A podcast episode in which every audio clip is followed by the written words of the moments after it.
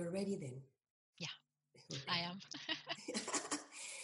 hello, hello, hello. Welcome to my show, Unbreakable Life with Glory. My name is Gloria Goldberg, and today I have a powerful woman. She's a master practitioner, hypnotherapy, NLP, in timeline. Also, she's a personal therapy and coaching, inspirational speaker, a writer, and a loving mother. Welcome to my show, Lisa Edward. Thank you. Thank you very much. Thank you for having me. How are you today? Very good. Thank you. Lisa, I'm honored to have you on my show. For real. Thank you very much. I'm Thank really you. lucky. I'm really lucky to just for you to accept uh, the invitation to talk in my show because I knew this is very new for you. Thank you. Thank you very much. Yeah, I'm happy and, to be here. and I know your story is amazing, amazing, amazing. And I want you to tell the story, what happens to you, because I know there's a lot of women out there that are going to identify with you and they feel like in jail and they don't know what to do. They don't know how to speak up. They don't know anything. And they are like right now afraid to talk or afraid to come out. And I know your, your story is going to be one of those stories that that do- doesn't come too often because there's not a lot of women that are not brave like you. So this is the time for you to shine. Okay. um, well, I'll try to. Um, Okay, my my story is um, I, I, met a, a, a, gentleman online, online dating. Um, everything was quite normal. Um, he seemed like a very calm and gentle man, um, and we were together for six years. Um, and it was really, you know, we went on holidays every year, like a, a normal family, a normal couple.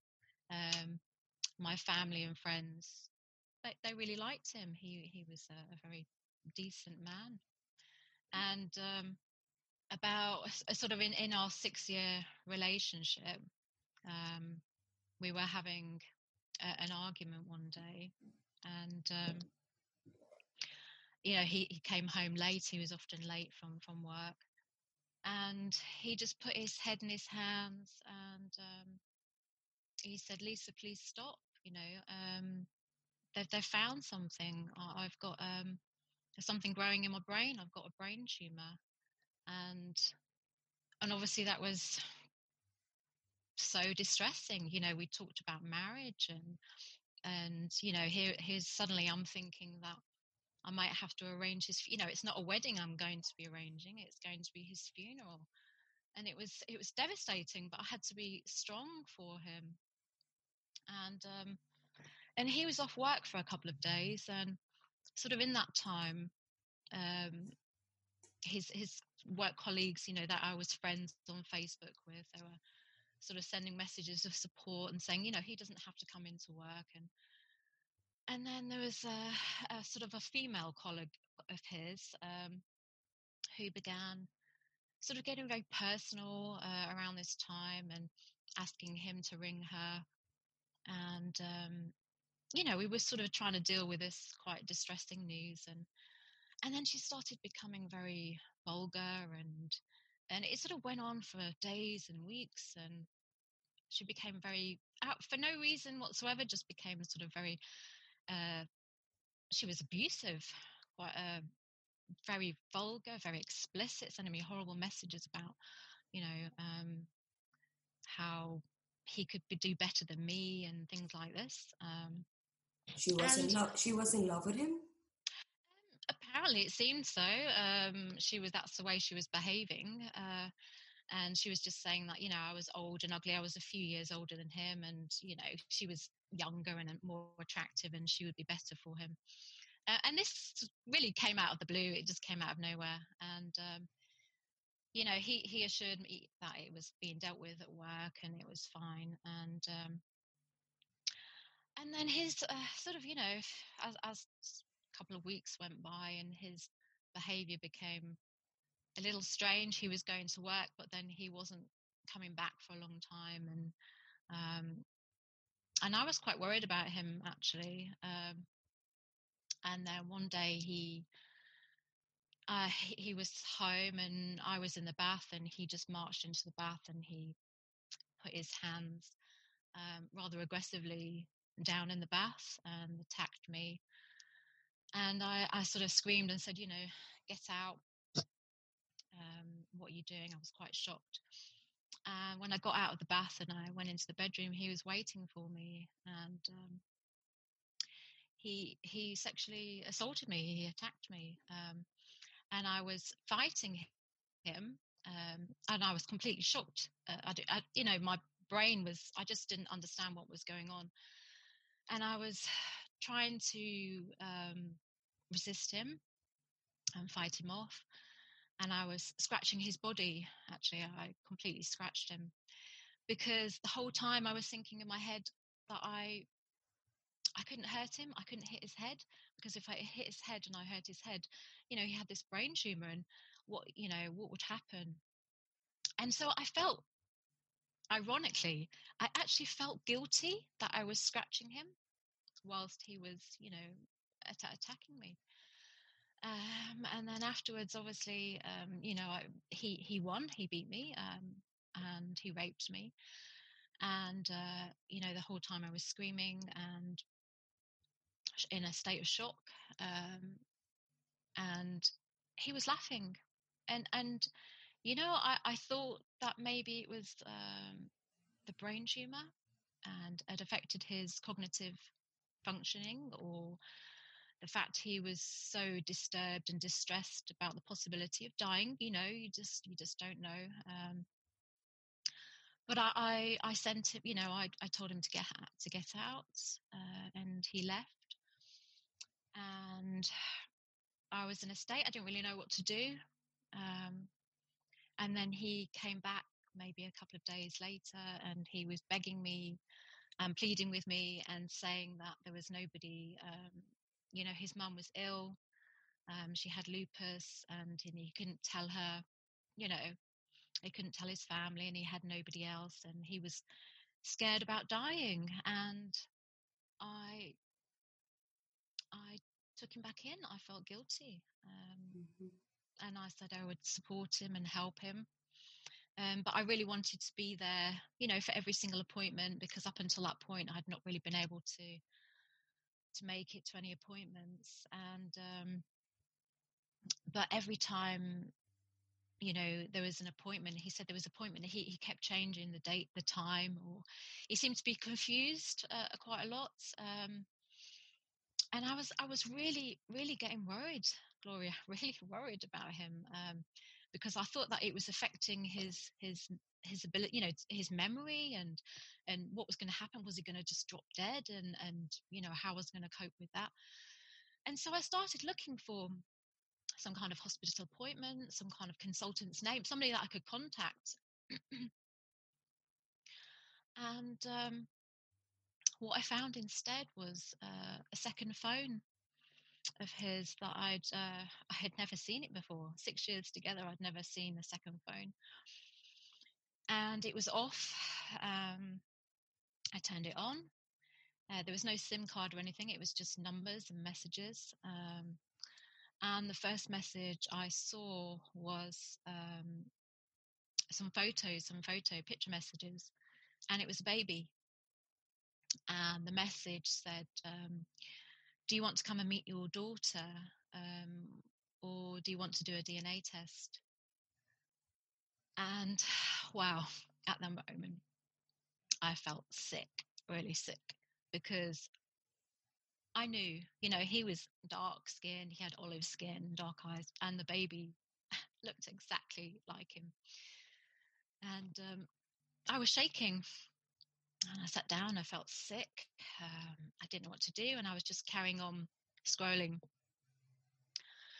through the, the call history and the messages and um, there was another uh, another number that had been repeatedly, repeatedly, repeatedly uh, phoned and phoned and phoned, and um,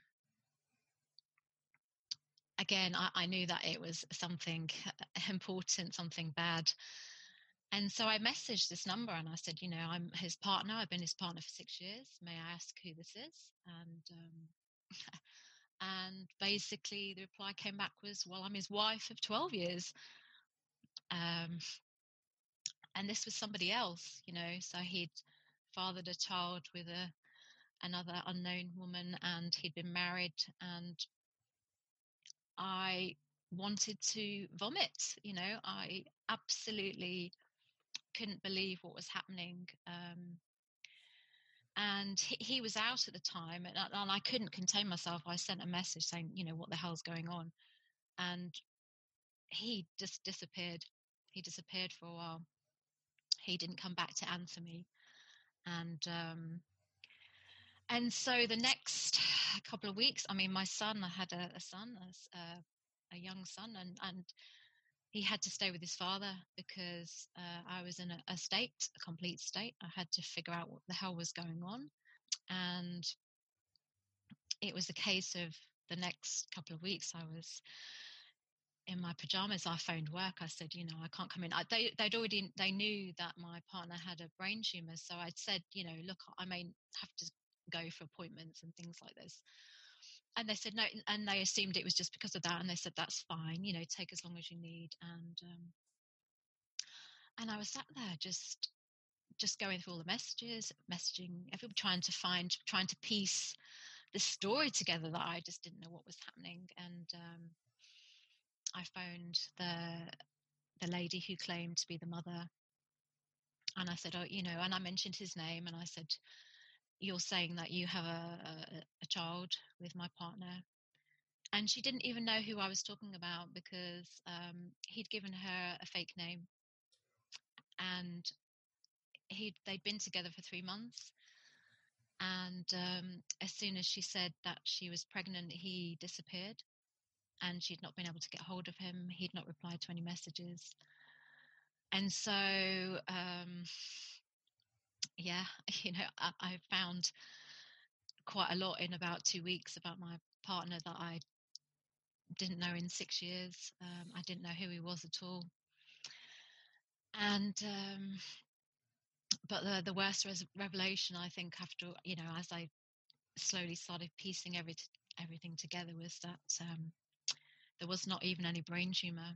So I'd been attacked and forgiven him for something um, didn't exist you know. It's it's you know I, I truly loved him. I truly believed i'd been in a relationship with this decent man and you know he was anything but. Um, i was absolutely humiliated. Uh, how could this be? It, it, it was like a nightmare as i went back over the whole relationship. It'd all been a complete lie you know everything had been a complete lie you know, okay, I, I knew his name because we've been on holiday, I've seen his passport. Um, but that was pretty much it, you know, even his workplace. Um, you know, I, I, mentioned about the lady who had been uh, sending me abusive messages from his work, and I had been friends with a few of his work colleagues.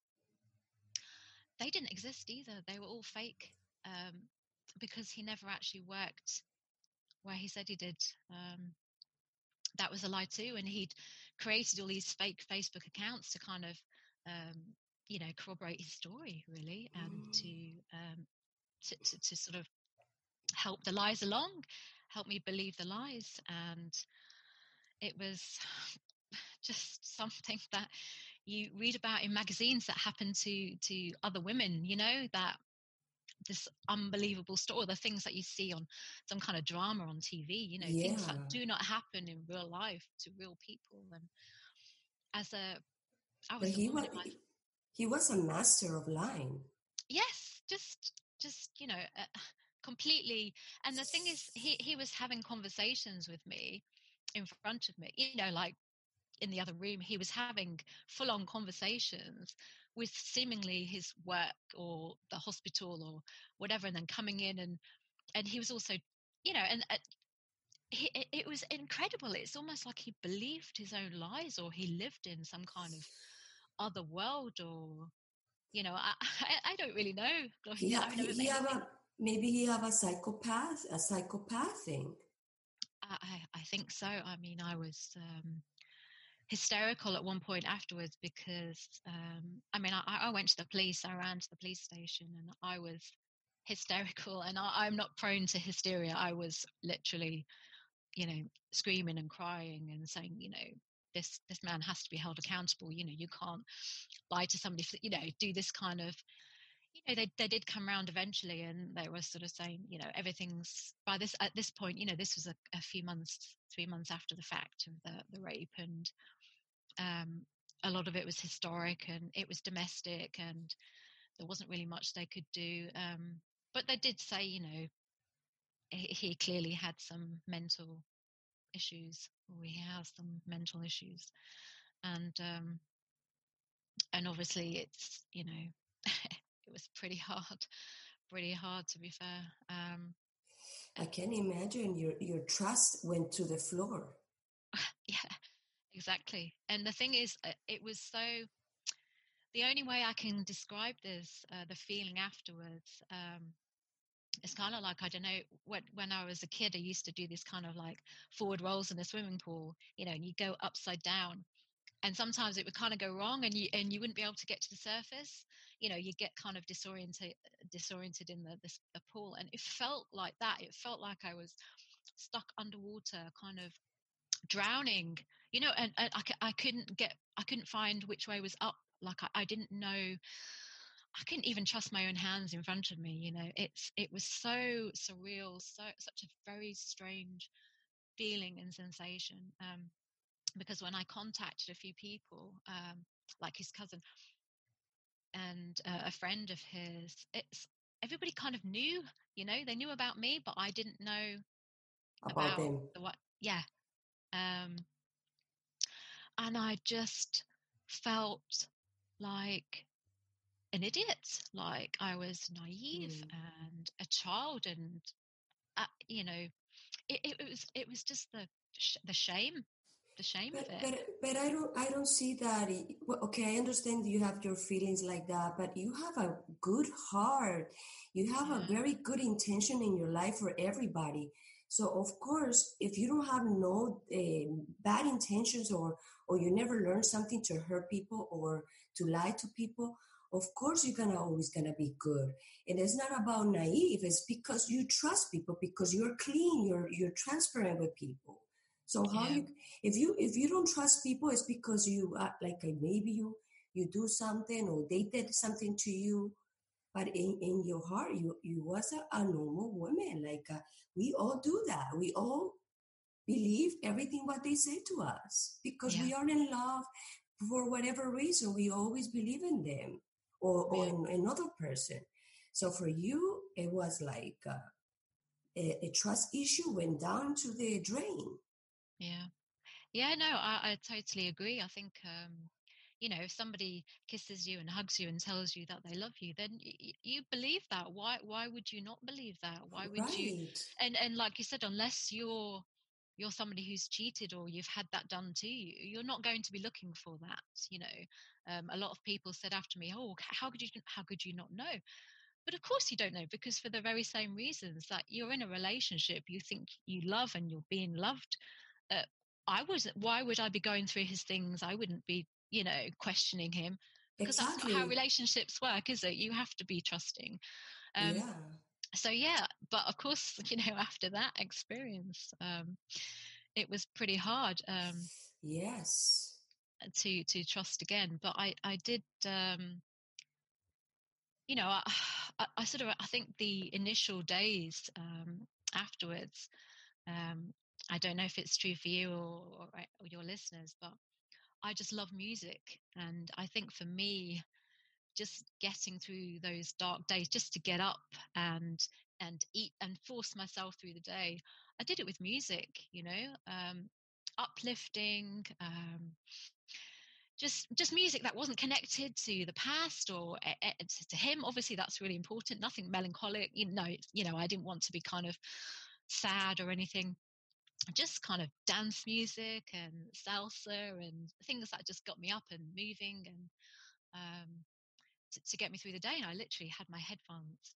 pretty much just in my ears the whole time to get through the day, just to um, get through those initial dark. I mean, I'm not saying this is, you know, this is the way to heal, but it's it's certainly a step just to, to get up and motivate yourself to. Well, it works for you. It can yeah. work for another person, and I know yeah. the music is very powerful because I do have experience with the music. Yeah, and and and it's very powerful. And yeah. people don't think like that like that way, but you, what you did was at music therapy.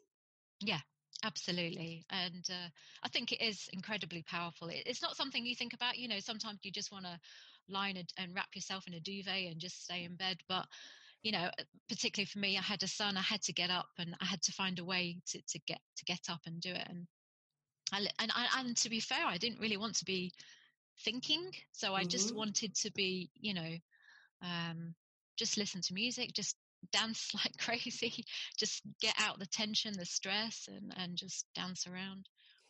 So how, how long they last you that? How long they last you the sadness, the untrusting, the the trying to move on with your uh, when uh, with the rape and everything? How how it, it that take you to conquer this the surface? Well, what it's it was a, a, sort of an up and down really because um, what I did was I, I, I felt like I was you know I was getting back on track and um, you know I, I was I forced myself to to go out and to join running groups and you know meet up groups like hiking.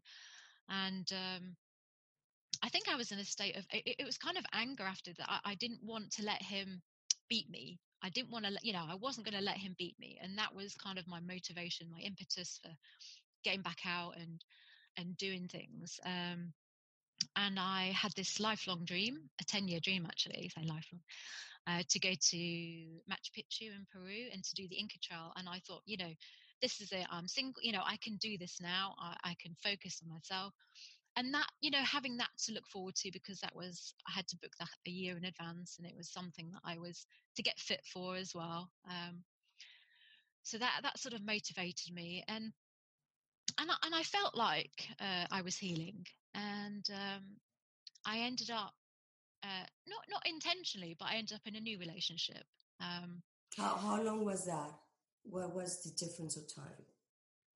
Uh, probably not not long enough four or five months afterwards. Okay, okay. so not not long enough really. Um, uh, like i said it, it wasn't intentional. Um, um, and i definitely think it was too soon as you will find out.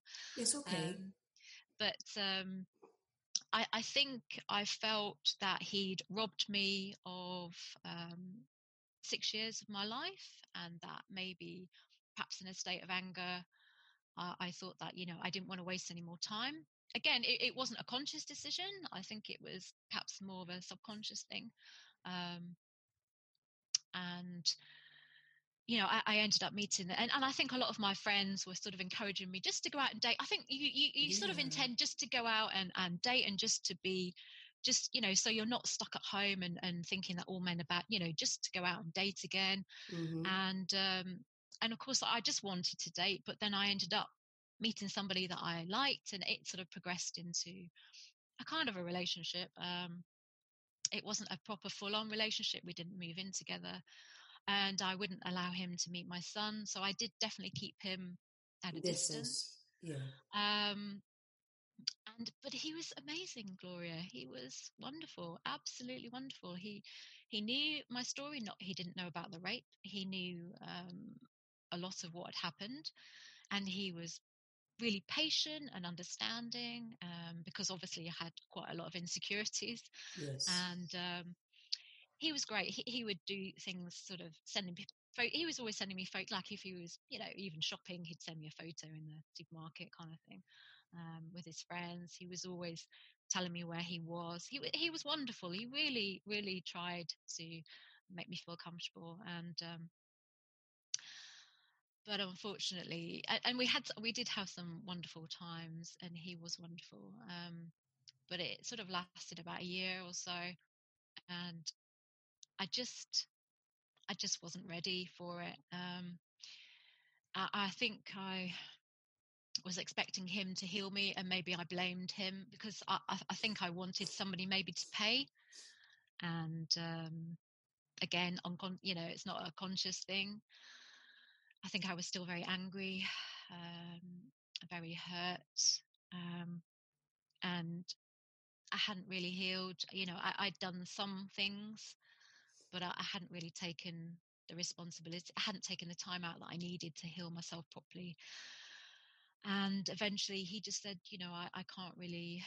Yeah, I really care about you. Um, I think you're a wonderful person, but I I can't do it anymore. And it was uh, heartbreaking, really heartbreaking because right.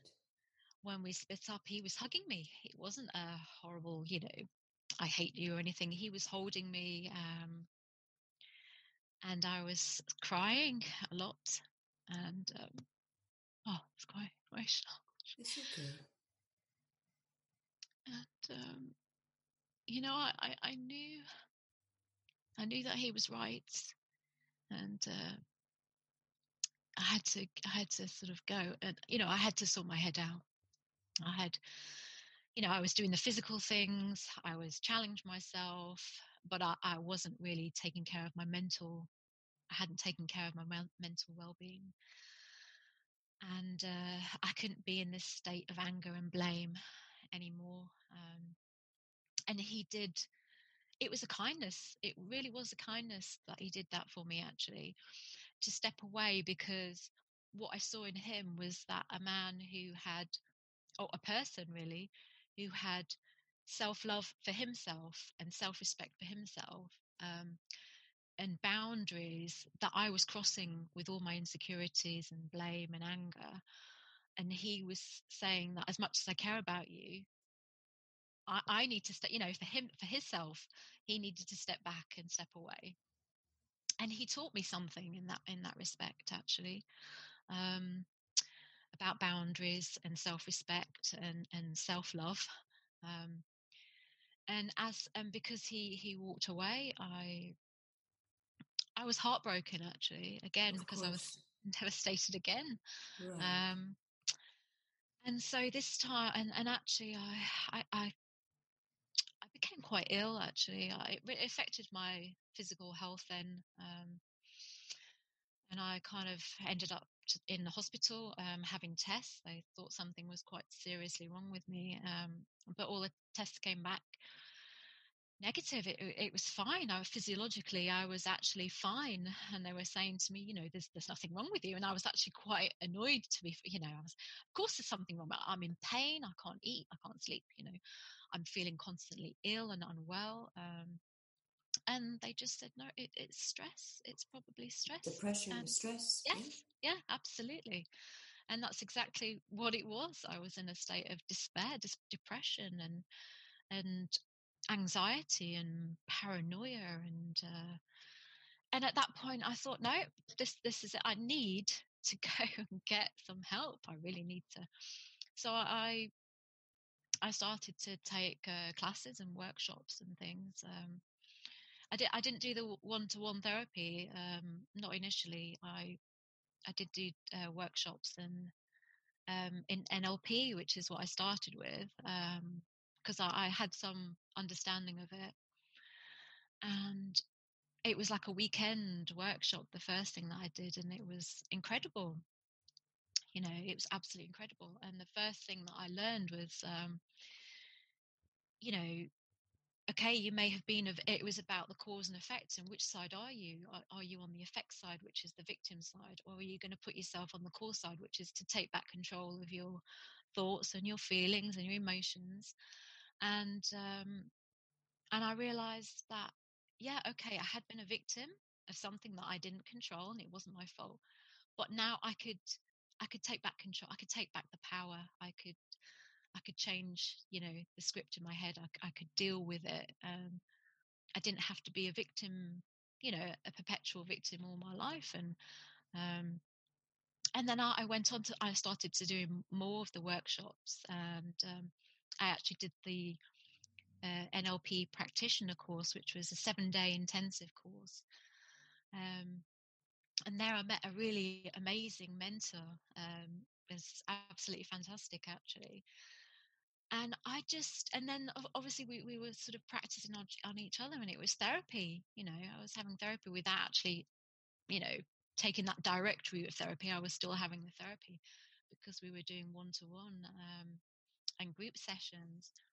And it was just completely liberating. Um, what I realized, what I realized was that I'd been blaming this past relationship and I'd, I'd had all, all, this hate that I was projecting outwards. Um, but it was actually myself that I hated and I blamed and I loathed. I had this horrible, um, I felt undeserving and unworthy. And it really, it wasn't about any of the experiences or the, the past relationships anymore. It was about me. You know, it was about what I felt about myself that became the most important thing. Um, and I kind of realized that, you know, I'd been chasing after, I'd, I'd gone to Machu Picchu and I'd been trying to do all these things, looking for this happiness or somehow outside of myself. And actually, it, it was inside. It was the fact that I just didn't love myself. Um, mm. That's it. And loving yourself is the most important thing and the key for everything about anything. Absolutely, yeah, because I think that even, you know, for me, the sort of mantra is, you know, love yourself at the bottom of the mountain, not just when you get to the top. Because if you wait the, t- if you don't love yourself at the start of your journey, no matter where it is, you know, you may think that okay, if you have that nice big house, that you're going to be happier and you're going to love yourself more because you're more successful, or if you have that relationship, um, you're going to start loving yourself if you've got a great relationship but it's not true fundamentally you have to love yourself 1st mm-hmm. because it doesn't matter whether you know how successful you might be in business or how you're still looking you've still got the business and you're still you you know you're still you at the top of the mountain um, as well as at the bottom the, st- the same person so you have to love yourself you know if you it's a lot of where the weight loss clients that i've um, I've had in the past as well sort of saying, you know, I'll be happier, I'll love myself more if I lose,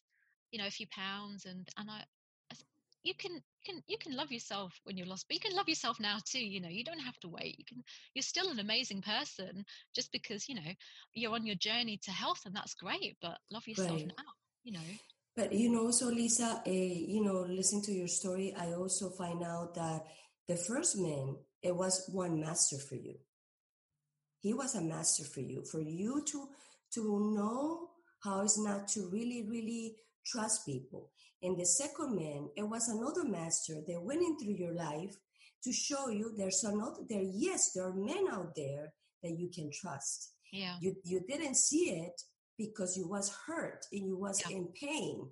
Now is more is more clarified for me when you you tell the story. These two men are the key or for you of the woman you are today. Unfortunately, Absolutely. unfortunately that happens. But yeah. that is the way sometimes we don't understand why things happen to us. And it's because you have a path, you have a mission, but for you to have that mission clear in your life, you have to go through some stuff for you to be able to say, yes, I did have that. I went through this and here I am. Because if you don't have nothing in your life to prove, what you're going to teach? Absolutely. So you so you have the power in your hands. You're a powerful woman right now. Yes, you went through a, a terrible moment. Yes. Do you went through depression? Yes. Everybody goes through that. Yeah. Do you have anxiety? Everybody have sore anxiety in some way. And you you went through something that is happening today to a lot of women.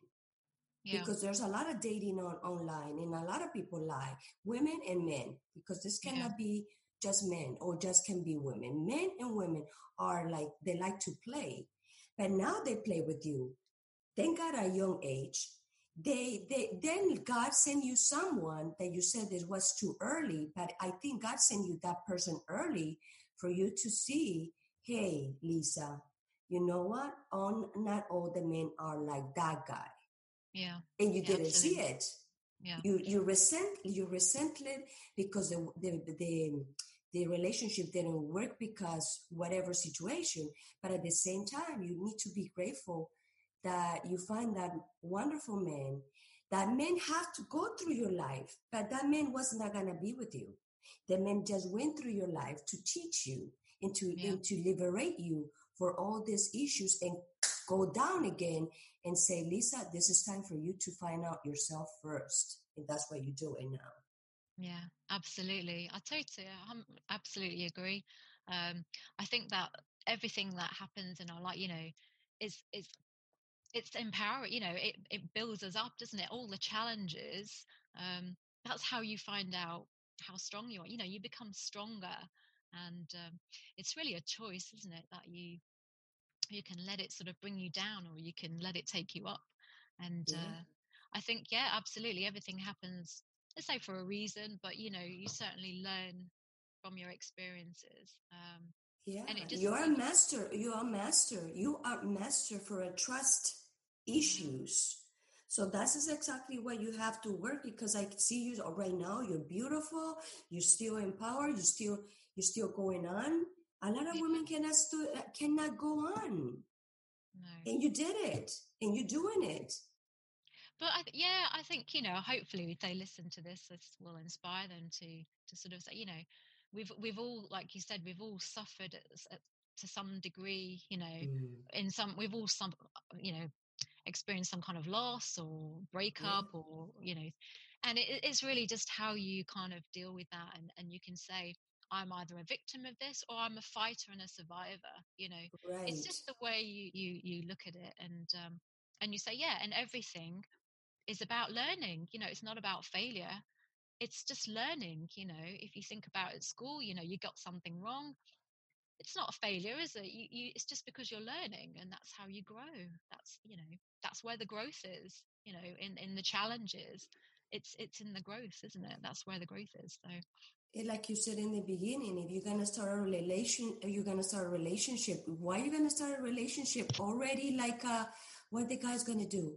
Let me check his phone. Like, uh, why you need to start a relation like that? It's it's not worth it no, because then your psyche start like a suffering, and then you're gonna start going through the same path, same issues, same thing because you don't trust people. So you know what? When you start learning to trust people that's the right time for you to go out and date people. But in your case, in your case, God sent you someone early to show you that there's men out there that you can trust. Yeah.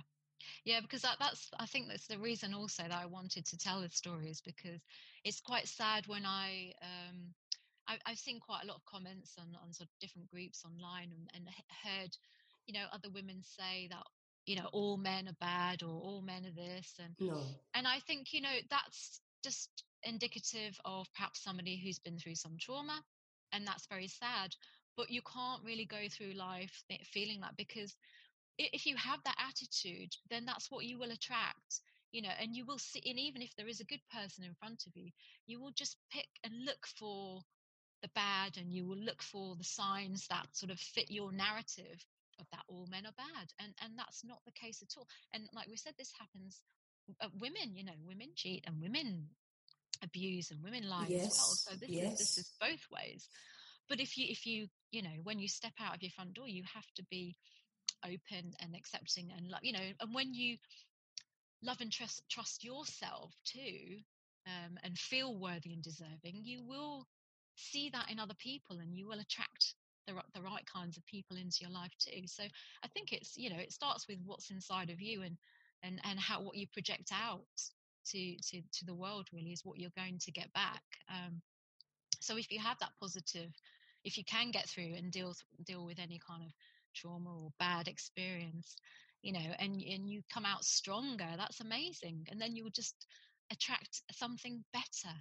Absolutely. You will attract something better into your life you And if you convert your first first experience in a business and mentality, it's like uh, they already the guy this guy give you already the tools to not be like a you know more careful of what you're gonna go into in every aspect. Because when you have a trust issue it can reflect in business it can reflect in personal it can reflect you raising your own kids it can yeah. reflect in your friends and you don't need that.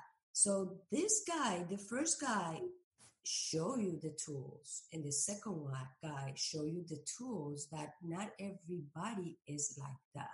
So you yeah. have a you have a you're powerful. Yeah. Yes. Yes. Yeah for real real, for real, because you're not the only one going through this.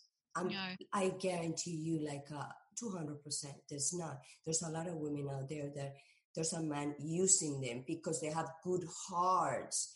They trust them because they never, maybe they raised them in a very good environment and, and, and, and the father loved them so much, the mother loved them so much, so they don't have the um, trust issue. I did have, I have a, the trust issue from some very young age, but that, that that thing didn't bother me because my traumas is other different kind of trauma. Also trust issue too, because what happens to me Yeah. was terrible. But in your case, I see you like a powerful number one because you're telling the story that a lot of women can't. You're not afraid anymore because probably you was afraid in the beginning. Yeah. Yeah, no, I think that's um the the reason I mean, okay, the the sort of I look back and it's it's like it happened to somebody else. Um when when I look back at the the the sort of journey is because it did happen to somebody else because I'm a different person now. So it, it is in a way um a different me, a better me now, you know. so You're, I'm you're a master. back. You're a master. Yeah, master. For real. You're a Um, master of life because Yeah. you already went through something that you conquered, that you achieved, and now you are here. Yeah, yeah, definitely feel definitely feel stronger, and I mean, it really. I'm grateful. I mean, it sounds, but yeah, I'm I'm grateful for what's happened. I mean, yes. it was a horrible experience, and I wouldn't wish it on anybody. But I'm for myself, I'm grateful because it opened my eyes to being a better person. I think that sometimes when we we can go through life kind of on autopilot, you know, just kind of going through the day and not really thinking about challenging ourselves or or growing or you know and we or or even living really and i think that's kind of taught me to live to be better you know to to open it opened my eyes um to something that i never even really thought about before you know Yeah. about how i felt about myself and and life and and men and relationships you know it taught me so much um, This is the way I, I see things in because my experience. I want people to say about me, like a wow, that woman is strong, powerful. Wow, I admire her. I don't want people to say, oh, poor girl, poor woman. Oh, she's so sad. She she cannot deal with anybody. Her issues, you know, you know. She's so she's so dramatic because of this. Oh, I don't want that. no No, no. I want people to look at me and look at you. Hey, you know what? Wow, that woman is powerful. I Yeah. like that woman. I want to have that woman. I want to be like that. Yeah, absolutely. Because I think we can we can often, you know, g- get stuck in this kind of self pity and Yeah. and people and and I think sometimes um, people enjoy that sort of attention and that drama and uh, of, of being you know pitted But no, not me. You know, if I tell the story, it's not because I want sympathy. It's I, I'm I'm No. ha- you know I'm stronger now for it's it's it's done me good actually. You know, Right. done me much better and and I, I wouldn't want to say that I'm a victim. I, I'd say I'm a survivor and I'm a fighter. Exactly. I'm strong. Ex- You know, exactly. When you when you stand up in your TED talk, you have to stand up like this. You hold it Yeah. like a, here I am. You know, I'm freaking. I'm freaking powerful. You guys Yeah. should see what I did. You know, Yeah, or what I went through. Yeah. So, Lisa, tell us what do you, how do you see yourself in five years? In five years, okay. Well, um, I'm in the process of hopefully um, getting a TED talk very soon, being on Mhm. that TED stage. That's that's my um, certainly for next year or possibly the year after. Um, and I'd like to sort of focus quite a lot on sort of in, inspirational speaking. Um, so if I can help uh, other women or uh, men as well, you know, not just Of women, course, but anybody that hears the story and, and it resonates with. Um, because I've had a, a few a few men actually uh, come up to me and said that, that the story actually resonated with them as well, which is Of great. So course. it's it's not just exclusive to women because men Okay. experience it too. Uh, but yeah, and also I'd quite like to. Um, I did start writing uh, a book, my my story, some memoirs. Um, about a year or so ago, and I really want to get back into to writing. Um, and maybe writing a book about it because i think also that's a great healing and, and it's very it's great therapy when you you, you get it down um, so i encourage anybody to write down their thoughts as well because that's also it's it's great self-awareness of how you're feeling um, and if you're stuck in sort of a negative cycle it's great to get those thoughts down because then you can see how you're feeling and actually change that sort of narrative the dialogue they, they um, say that you have to write every day and make a revision every 30 days to read what exactly you went through that month yeah. and that would tell you exactly what do you need to fix. Yeah that's that's great. Yeah exactly. Totally agree with that. Um, yeah it's very powerful writing.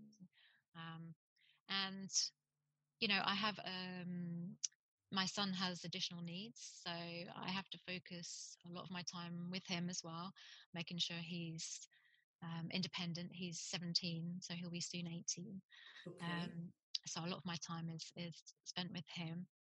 And really just sort of push my business this this sort of direction of um, i mean i really want to help people. I think that um, i've got to the stage where i feel really strong enough um, I've, I've come through the other side now so i think that you know it, it's great helping other people really that's what i want to do. And that's why i ended up training as a hypnotherapist and um, nlp practitioner because it helped me. So i know it works you know and it helps other women too and other people that i see. Um, so really just continue with that really and just and maybe even do a podcast an inspirational podcast because i think this of is course. amazing. Of course. Now lisa um, can you tell my audience uh, what are your ha- habits every like uh, what kind of habit do you have that they probably can use when they're down when they feel like uh, they don't know what to do? A habit when they feel down um, well i i would say that um, well, there's two things really. Um, i would say definitely affirmations.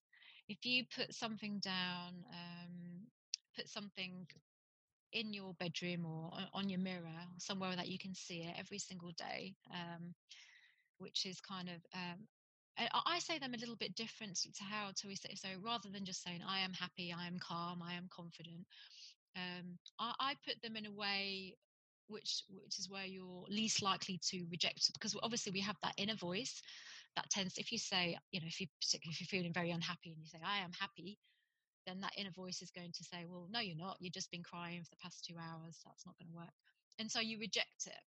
But obviously, you want to accept it. You want to say that you're happy because that's how you, you want to accept it into your subconscious. And the best way to do that is um, is to say, I am feeling happier each day because that is more um, it's easier Realistic. to accept yes it's easier to accept than say i am happy when you're not i am feeling happier each day. And if you repeat something in that way which is more present continuous a little bit a little bit you'll you'll you know these small um, steps towards your goal is is more realistic is more you know you're you're less likely to reject that. Um, and so i say you know i do it in that that way um, rather than you know i am i am happy because you know if i'm not feeling very happy they're going to say well no you're not not really I'm feeling happier. And that's something that I do, I do, and I have that in my son as well. And I encourage everybody to do that because it also, if nothing else, it helps you to be mindful. If you get out of bed and that's the first thing you see, and you say that to you, I'm feeling happy, it puts you in a better frame of mind, a better mindset for the rest of the day. And then you say it last thing at night as well. And if you can say it just before you fall asleep, um, that is the stage of hypnosis, which is when you're between wake and, and sleep. Um, and that's where real change occurs. So if you can kind of do it um, just before you're falling asleep, um, that's that's really you know that's the sort of optimal time to do it really. Um, and that's when and sort of visualize visualize how you want your life to be and just do that in that moment um, and right. really feel it as well you know because sometimes just sort of saying things robotically um, actually really sort of feel it uh, as well if exactly. you can imagine yeah okay um, so what do you also say about what do you think you still thinking about uh, the dating online what do you think about that dating online um Well, I, am I'm, I'm in a relationship now, so I don't need to worry about that. But my yeah, but for dating, the people who's dating online, dating online, I, I would say just you you have to. It seems to be the way to to to, to meet people, and and I think that you shouldn't be afraid to meet somebody online. Um, I, w- I would obviously be very cautious, and right. um, you know, I would make sure you have conversation. You know, well, if somebody's just going to come up and ask you out for a date just randomly and say, "Are you free tonight? Let's go out," then I would set, suggest and say that they're probably just very lonely and they're not really interested in getting to know you. Um, so for me personally, I, I, would engage in quite a few conversations before meeting anybody. Um, and certainly always stay safe. Make sure that somebody knows if you are going to meet somebody, make sure that, you know, your friends, your family, um, people know where you are and just proceed with caution really um, i wouldn't say distrust everybody not at all but you have to be cautious because online yeah. people can be whoever really Whatever. can't they um, but you but you know that there are many people that I've got married and that are very happy i know lots of people that i've met online and have had wonderful successful relationships so you know it's it's not all bad. You just have to be very selective and just engage in conversation first, really, as much as you can, trying to get to know somebody before you yeah. sort of rush out and, and meet them. I would, that would yeah. be my advice, really, um, yeah. for sure. But That's I true. think because a lot of people are in, in in such a rush to have a, a, a partner or in whatever, and they rush into mistakes. Yeah, absolutely, yeah. and and just also rush. And I think that sometimes we we feel that we we were somehow unlovable if we're not in a relationship and that we we need to be in a relationship to be happy. I would say if you're not happy single then you're not going to be happy in a relationship either. So exactly. really take that time you know if you're feeling down and lonely and sad you know take that time to for you really to do what you eh, you know find a new hobby. Because there's some great you know it's wonderful being single too because you can you know you can spread about on the bed and you know right. there's lots of advantages to being single. You can you know uh, take time for yourself to do hobbies and and take up new activities.